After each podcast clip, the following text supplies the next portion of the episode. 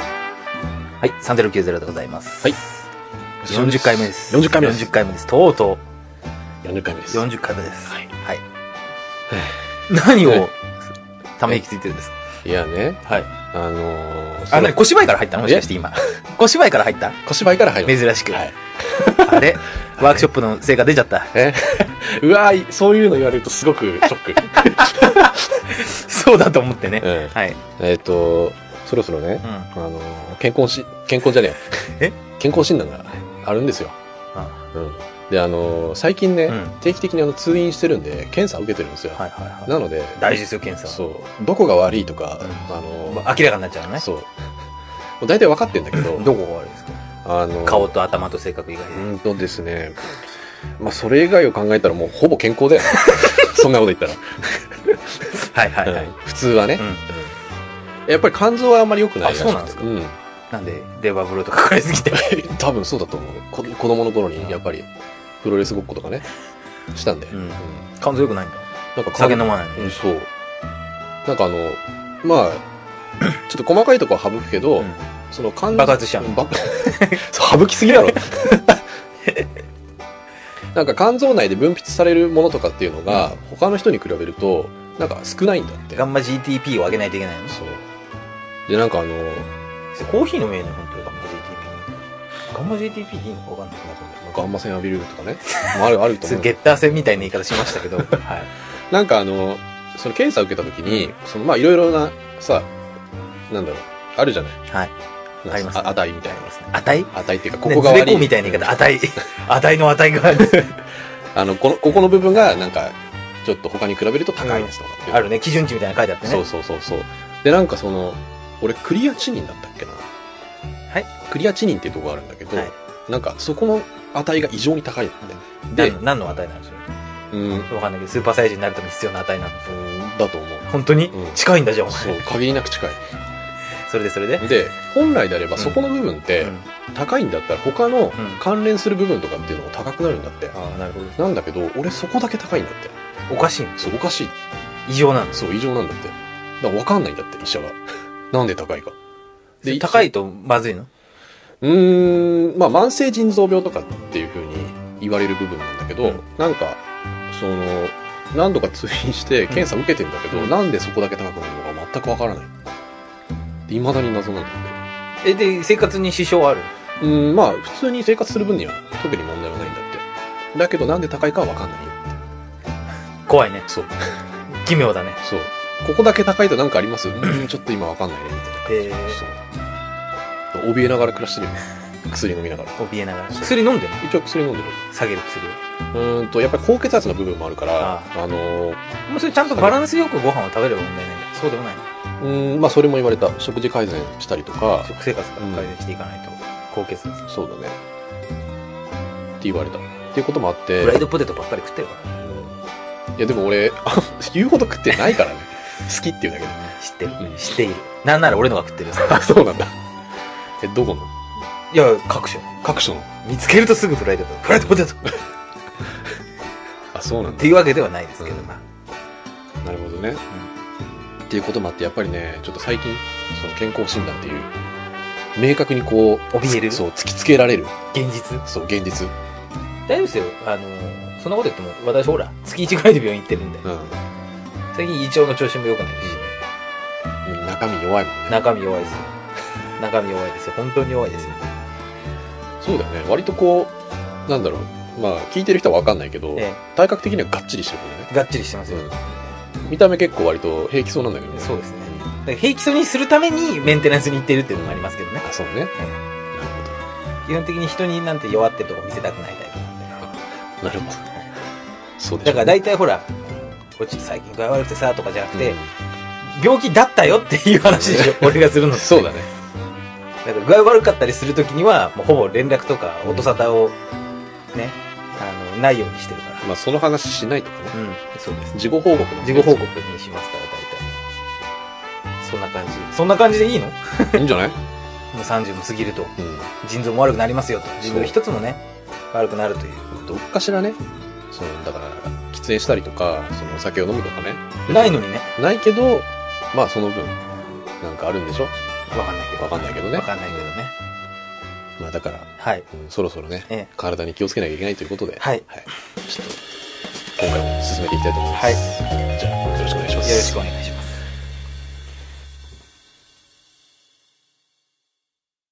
はい、続きましてはこちらのコーナー。ゴーさん、何か紹介してください。はい。のコーナー。かしこかしこ。はい、このコーナーは90年代にあった、えー文化、えー事件とか、はい。えー流行ったものとかですね、はいそういったものを、えー一つピックアップしていただいて、はい。紹介していただくというコーナーでございます。えー、今回はですね、はいちょっと逆説的な話なんです逆説的な。あの、まあ、90年代にあったことを話しつつ、うん今に置き換えるというか、はいあの、まあ、お話ししてると思いますけど、はい今度また今年の年末格闘技あるじゃないですか。そうですね。ライジンという、まあ、プライドの、本当にやってたプライドのメンバーが、うん。制作陣だけじゃなくて、その、榊原さんと、い統括本部長、何を統括してるのかよくわからない統括本部長と、うん何の部の本部長なんだかよくわからないんですけど、なんか、ふわっとした名前だけでやってる統括本部長の高田信彦も帰ってきて、うん。うん。本当にちょっとプライド的なねうん、空間をまた作り出そうと、皆さん躍起になってると思うんですけど、はい。でそれをまたこうプライドみたいに格闘技が盛り上がるためにはなぜ必要何が必要なのかうん。とで何何があってプライドって盛り上がったのかなってことをちょっと90年代の格闘技から考えていこうかなと思いおましーてなるほど。はい。ギュッとねタイトル書こうかなと思うんですけどプライド1って当時リアルタイムでは見てないですよねリアルタイムじゃないね。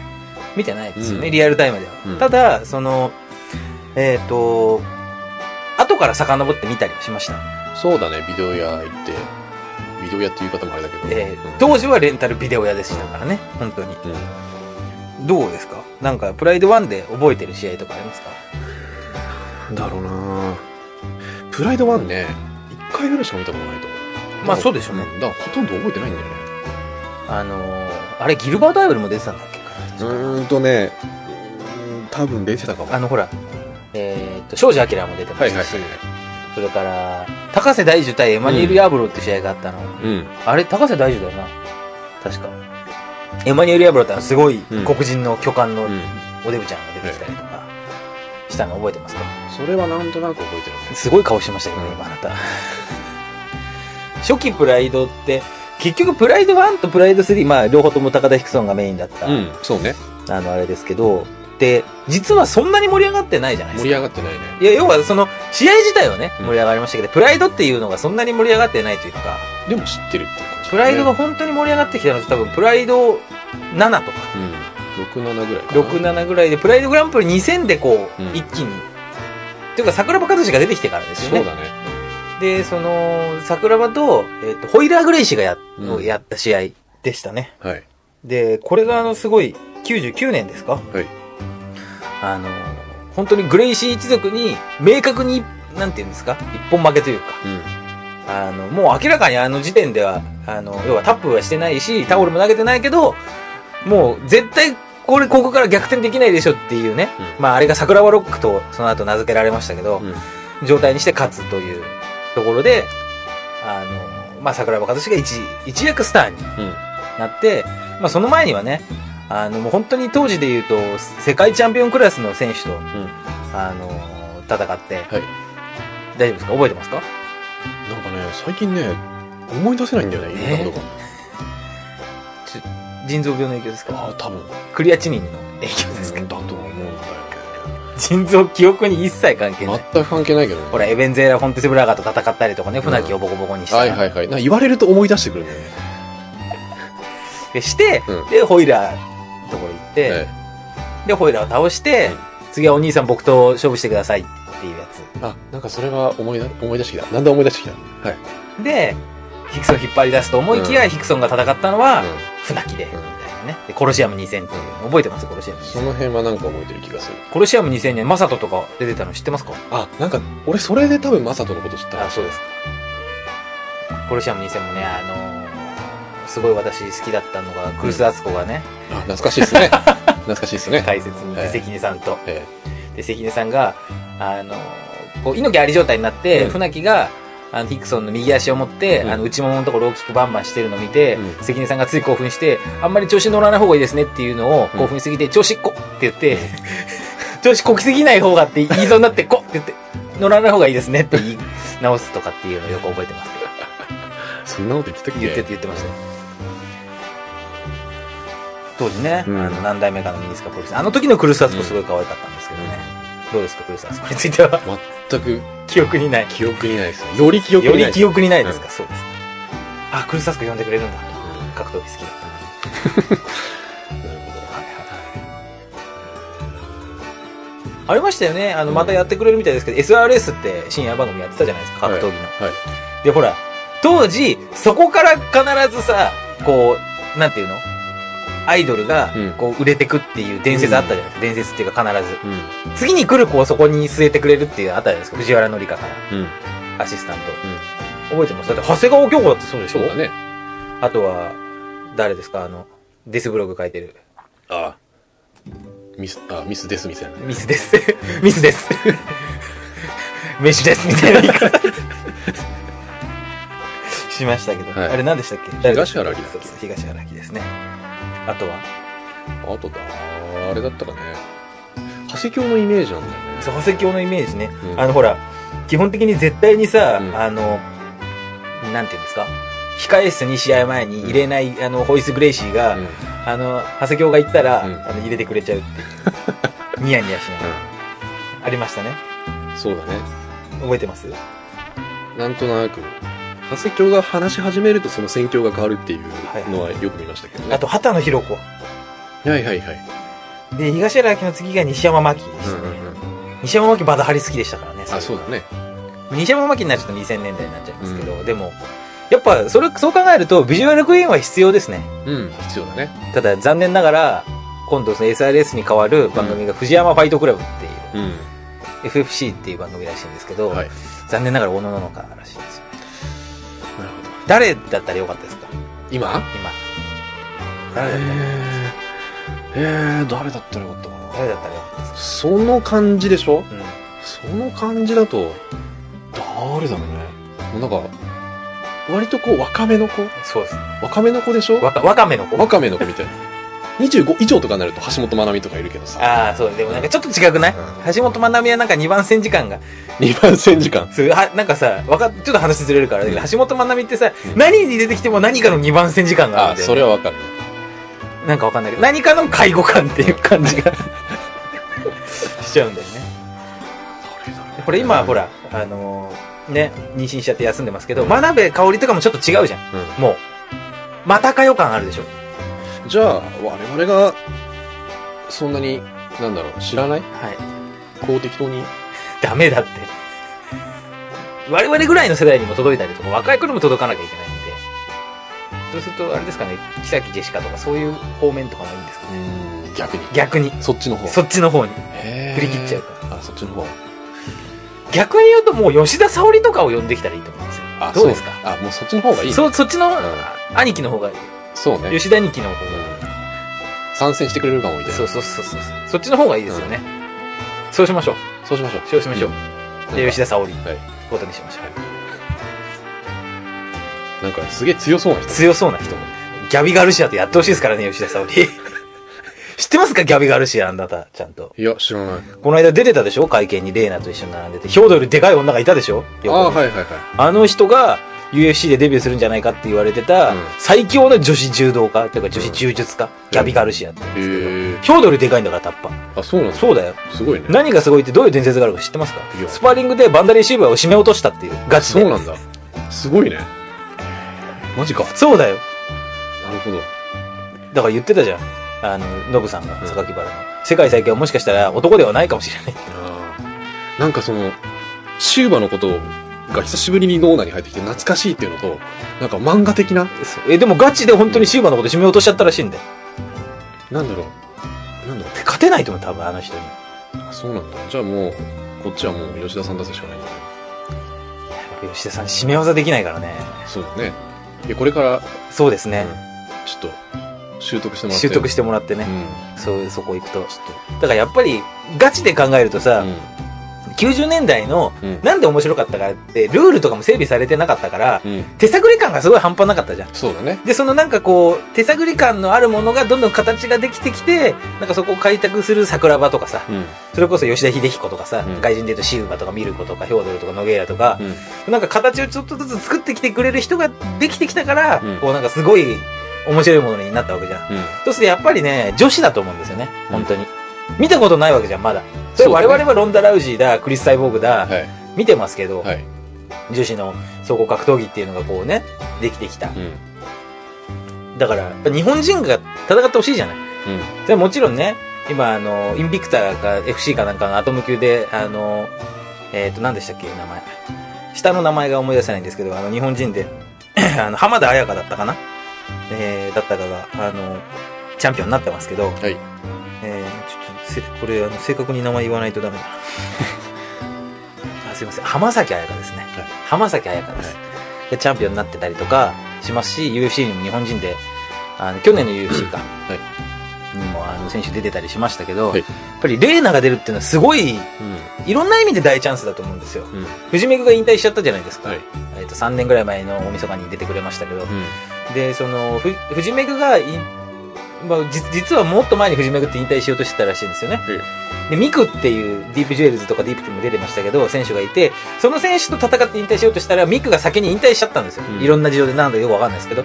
それで、藤めぐが、じゃあって言って、海外に試合をして、女子格を広めようとして、で、まあ最終的に大晦日にも出たりして、うんで、まあ何試合かして引退したんですけど、やっぱりね、女子格闘技の可能性はすごい大きいと思うんで、そうだね我々がこうなんだろう少年時代からその学生になってっていう頃のすごい強いやつらがまたやってくれるけど、じゃあ今後どうするのっていう話考そえうでするとねやっぱりそうだねあとはやっぱり新しい外人のスターをね、それこそミルコだ、シューバーだみたいな、それこそ何でもいいですよボブサップでもいいですけど、うん、うんみたいな、見てて本当にこう単純に強えなとかすごいなって分かりやすいスーパースターができないと、そう90年代間のね、うんある絵っていうのはちょっと見えないのかなと思いますけど、そうだねまあでも分かんないもんね正直言って2000年代入ったらさもう2000年代に生まれた子なんて分かんないでしょわからないですよ、うだってほらあの衝撃ちょっと私受けたのが何年前かあのめちゃイケが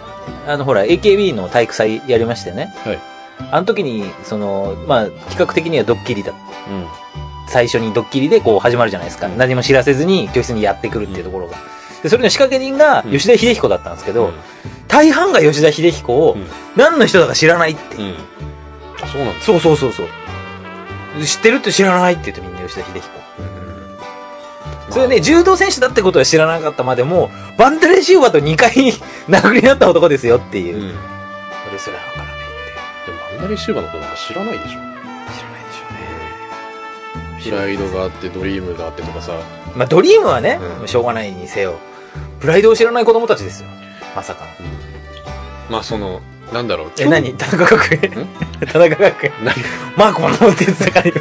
や全然関係ないですマコ小島子全然違うんですよ小島子ちゃんの話たぬき顔の話をしてない。いやしてないしてない。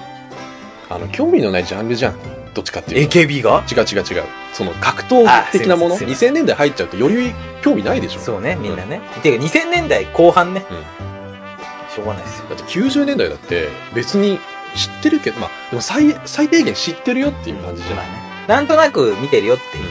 プロレスが盛り上がっててで下火になってきて台頭してきたのが格闘技じゃん総合格闘技じゃないで我々はちょうどこううまい具合にこうそうですね格闘技の方にも乗って、逆に言うと今のプロレスなんだよっていう気持ちになっちゃってますから、うんここ最近というのはこの間あなたとほら見に行って、あの新たな収穫はイケメン二郎だけだったじゃないでそうすか、だ ねまだちゃんとしてるのがいちたゃんとしてるのがまだいたっていうねイケメン二郎っていう選手が、なんだあの甲斐っていう選手はみたいな ねありましたからね、ええそうだねなんだせいやうんせいや学ぶだっけ、忘れちゃいましたけど、ええ学ぶって言っても山田学ぶしかいねえだろみたい なね、誰が知ってんだっていう話になりますけどなるほどうんはい、こんな感じでうんちょっと期待というかね、こういう風にしていったらいいんじゃないかなっていううんでも本当に榊原さんは、うんあの伊調薫とか、うん吉田沙織に、うんリオが終わったらうんやってねって言ってましたけどね、うーんでも吉田二希はねなんだろうねでもちょっと見てみたいか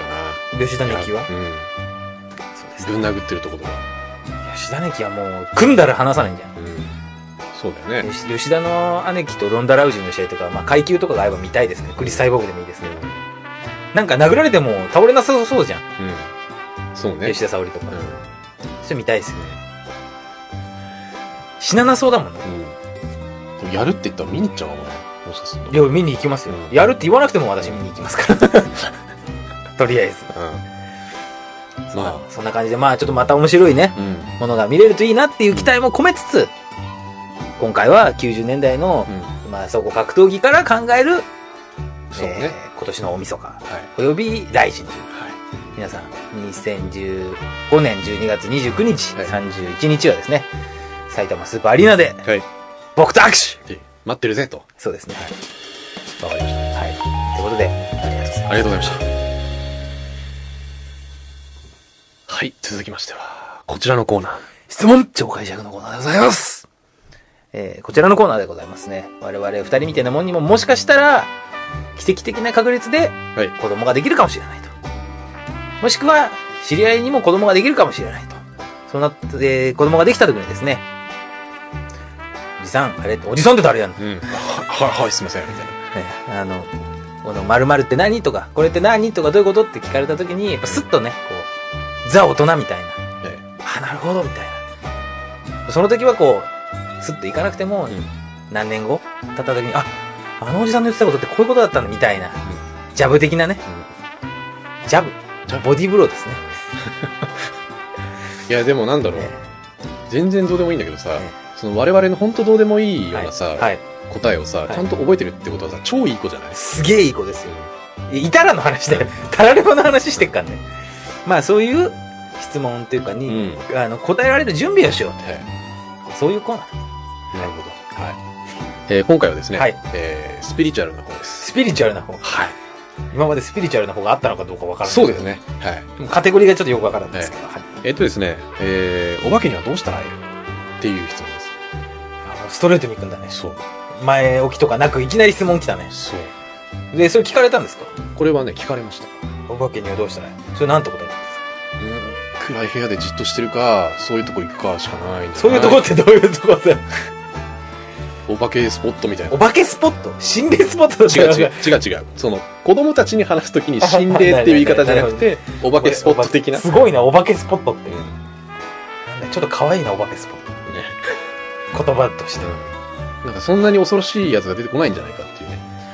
うーんまず一つ聞きたいんですけど、ええ見たことありますかお化けあのー具体的に言うと、見たことはないです。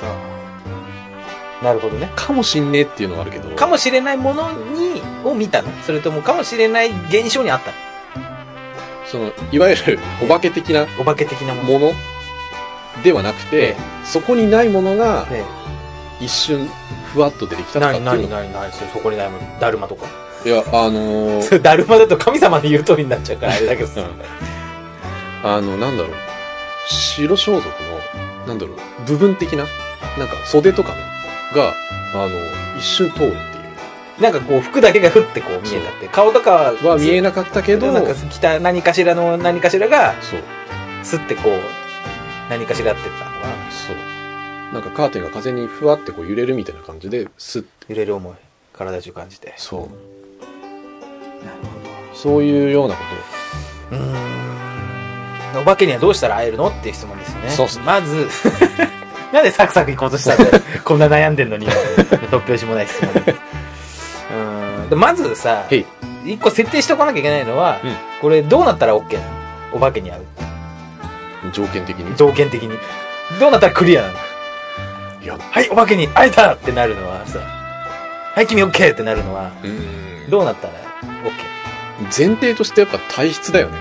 体質ってなんで体質ない人でも見える可能性もあるじゃんうん。会うはこう現象じゃなくてもう形としてそのなんていうのこの世ならぬものが見えたりうんしたら OK なの、じゃあ、そのお化けっていうよりかは、怪奇現象の方がいいのかね。うん、でそれも含めてってこと物がなんか動くとかさ。怪奇現象を体験できたらっていうことでニアリーゴールでいいってことんでいいと思う。なるほうんまあ、そこまで深く、こあの、向こう突っ込んできてないから、ね。まあだけど。ほらお化けに会うってどういうことなのかなっていうまあさどうそこに達成するにはどうしたらいいかってことでしょそしたらもうその条件をやっぱり詰めていかないと考えづらいなと思いましてあは心霊現象にまあ立ち会えたらい、うん OK ってこと、うん、まあそうだろうね。うん、なるほどどうすればいいと思うどうすればいいとうー、思うんまあどこかしらおかしくならないとダメ TJ かどねこかしらおかしいって思いますよ。なるほど DJ さんはあれですかだってそのなんかこう白装束が降って見えた時は何がおかしくなってたんですかあ、でもそれが見えたのって子供の時なのよ。本当に子供の時で、多分5歳ぐらいだよね。なるほどそれは確定で見間違いとかではない見間違いではない。なるほどうん。そうかそうでもそうなると難しいね、お化けにはやっぱこれもう裏技使うしかないかなこの質問なんですでつまりあれでしょ大人になってからは見てないってことでしょそうだね。つまり子供のうちじゃないと見れないっていうことを遠回しに伝えたらいいんじゃないどうしたら会えるのっていう君が大人にならなければ見れるんだよ的なことじゃないですかうんやっぱりなるほど。でも大人になってからも見れる人いるけどねそうだね。どうなんでしょうそのあたり踏まえていくと。お化けっていうのは、もしかしたらわかんないけど、何かやっぱりお化けっていうものを例えてるのかもしれないけどね。うん。うん我々に問いかけるときに。そうだね。お化けっていうものは何ですかどういうものなんですかね今、心霊現象でもいいんですけどう。ーん。その物体が動くみたいな、どうしてもポルターが、ガイストにこだわるよね、DJ ね。うだってほら、見えちゃう、ポルターガイストじゃなくてさ、その見えちゃうっん。うんていうこととかもあったりするじゃないですか。何かその人的なものとかが。うん怖い、怖い人的なもの。怖い人だとね、ちょっとあっち来た人みたいな感じになっちゃうんで、あれですけど。でもそのさ、はい。その場にいないもの、その、それこそ人、人みたいな。人人人みたいなっていうかねうん人で人かもしれないですしはさ、あの、わわっさわっ さっせわっせ。 あの、脳のバグ的なものっていうことでも説明はつくじゃん。まあね言ってしまえでもほら確かにそうだけどさ、うんあの例えばここに置いてあるマグカップがこっちに動くとかってこともば。さうん。わかんないけど脳がバグってるっていうこともあるよねというと、うん。だから要は、うそういうふうに錯覚してるだけかもしれない、なんかあの、違いとしてね、えさっきも言ったけど、うんその場に絶対にいないであろうものえがうん見えると。うんっていうよりも、うんそのものが動くとかっていう方はほぼ確実なような気がする。あーでもほら感覚って得てしてさ役に立たないじゃん、うん実際その主観だけだと100例えば100人いて、うん100人がそう体験したとしても、うん100人が集団催眠にかかってる可能性があるうわけじゃん。だからそれを例えば VTR とかで撮って、うん本当に動いてると。で、何にも種もか、あの、仕掛けも本当に100%ないっていう状況で動いてたっていうんだったら心霊現象だと思うけど。で、その映像も加工されてないことが前提だけどん。うね。ん。でそうするとこれ、心霊現象っていうのうはんあるかないかわからないことっていうことじゃないですか。そうだえ、ね。ちょっと待って、これ悪魔の証明なんじゃないですか。 そう考えると。そうだね。あるかないかわからないことにはどうしたら会えるのっていうようなことを言われてるっていうことは、うん。うん。どういうことなんですかね。すごい難しいですよ。まあこれ逆に言うと、我々に対しての質問じゃなくてメッセージなんじゃないですか。というと、おお前ら全て疑えよっていう。3週目、4週目の子からしあたら。そういうこと。そういうことじゃないですか。まあ、確かに、ええあの、記憶違い、本当あるから、ね。そうでしょ映画とかでもそうじゃん。そうこれこうなってる展開だと。であの、なんていうの見た直後から、うんそう思ってたって思ってるじゃん。どっかですれ違ってんだけど。あの絶対この順番だったと思っても、え、そんなシーンねえんだけどみたいなことあるじゃん。あるあるある。勝手に作り出してる。そうそう、勝手に作り出してるシーンとかあるじゃん。そう。セリフとか。構図が違ったり。そうそう。そうそうそう。で多分そういうのに近いんですよ、心霊現象は。でも、もちろん心霊現象の中には本当のものもあるかもしれないけど、うその、本当のものと本当じゃないものは見分けつかないじゃないですか。んそうだね。ましてや本人であれば。ってことは、どうしたら会えるのってことは、うんその、真実とそうでないものをどうやったら見分けがつくのって言われてるってことですよね。うん。うん。そうだね。そういうことですはよまあつまり全てを疑えっていう回答になっちゃうじゃないですか。い。なるほど。そうですか。だって、いくら、なんていうの、幻覚にかかってたりとかさ、うんそれこそ、こう、なんていうんですか、催眠術にかかってるとかってことも含めてですけど、正気だって思ってる時ぐらい怪しいもんないじゃないですか。今でもそうですよ。うん。もしかしたらこれ夢かもしれないですよ。うん。そうだね。マトリックス的な 観点から言えば。それを考えると、あれこれも現実、あれこれも現実、あれこれも現実っていうやつうです。ん。そうだね。じゃあ、人である以上は幽霊なんか見えない。いや、わかんないです。区別はつわかんないです。すべてが幽霊の可能性も逆に言うと、ありますよ。うん。あの人だけ幽霊っていう逆その逆もありますからね、まあ、幽霊見えてるって言ってるその人だけが人間で、うん残り全てが幽霊って可能性もゼロではないですすから、週刊ストーリーランドみたいなそうですようなるほど、また90年代っぽい例えを出してきましたけど、そうですイフもしもですよなるほどなるほどだねからそういうところからいくと、うん全てを疑えっていうふうな回答になるんじゃないですかもしかしたらもう合ってるかもしれないうん、君の目の前にいるのは霊かもしれないよっていうそのうんシックスセンス的なねあそうねそうですかそうですだからまずシックスセンスを見るところからじゃないですかなるほどはいそういうことでしたそういうことにしましょうなるほどねはいあれもなんかその自分の見たいものだけが見えるっていうやつだからそうでねなかなかそれは難しいですよはい、はいえー、とそんな感じでですね、はいえー、まあ3090、はいえーシャープ40、はいえー、そんな感じで終わりにしたいと思います、はいお相手は TJ と、 5の2人でお送りいたしました、はいえー本当にありがとうございましたありがとうございました